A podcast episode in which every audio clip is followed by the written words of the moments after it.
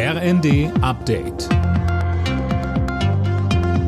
Stündlich neu. Auf den Punkt informiert. Ich bin Imme Kasten. Mit dem Bus oder der Straßenbahn zur Schule oder zur Arbeit kommen, das dürfte für viele heute schwierig werden. Die Gewerkschaft Verdi hat die Mitarbeiter im kommunalen Nahverkehr zum Streik aufgerufen. Nur Bayern ist ausgenommen. Gestern hat ein Streik des Sicherheitspersonals ja schon viele Flughäfen lahmgelegt.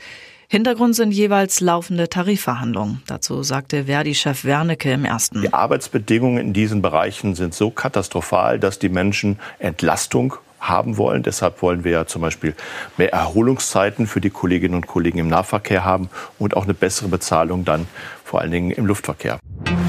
Ungarn hat eingelenkt. Die Ukraine bekommt insgesamt 50 Milliarden Euro Wirtschaftshilfen von der EU. Darauf haben sich alle Mitgliedsländer bei einem Sondergipfel in Brüssel geeinigt. Jana Klonikowski berichtet. Nach wochenlanger Blockade durch Ungarns Regierungschef Orban hat jetzt offenbar ein Treffen in kleiner Runde den Durchbruch gebracht. Daran haben neben Orban Kanzler Scholz, Frankreichs Präsident Macron, Italiens Regierungschefin Meloni, EU-Kommissionschefin von der Leyen und EU-Ratspräsident Michel teilgenommen.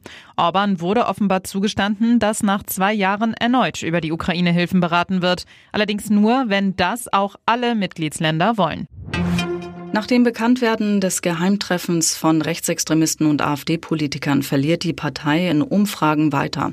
Im aktuellen ARD Deutschland Trend landet die AfD bei 19 Prozent. Fabian Hoffmann berichtet. Das ist ein Minus von drei Prozentpunkten, aber weiter Platz zwei. Vorne bleibt die Union mit 30 Prozent. Auf fünf Prozent käme die neue gegründete Partei Bündnis Sarah Wagenknecht. Ein Großteil der Menschen findet die Demos gegen Rechtsextremismus gut. Eine knappe Mehrheit spricht sich gegen ein AfD-Parteiverbot aus. Weiter im Keller befindet sich das Ansehen der Ampelregierung. Nur knapp jeder Fünfte ist zufrieden mit der Arbeit der Koalition.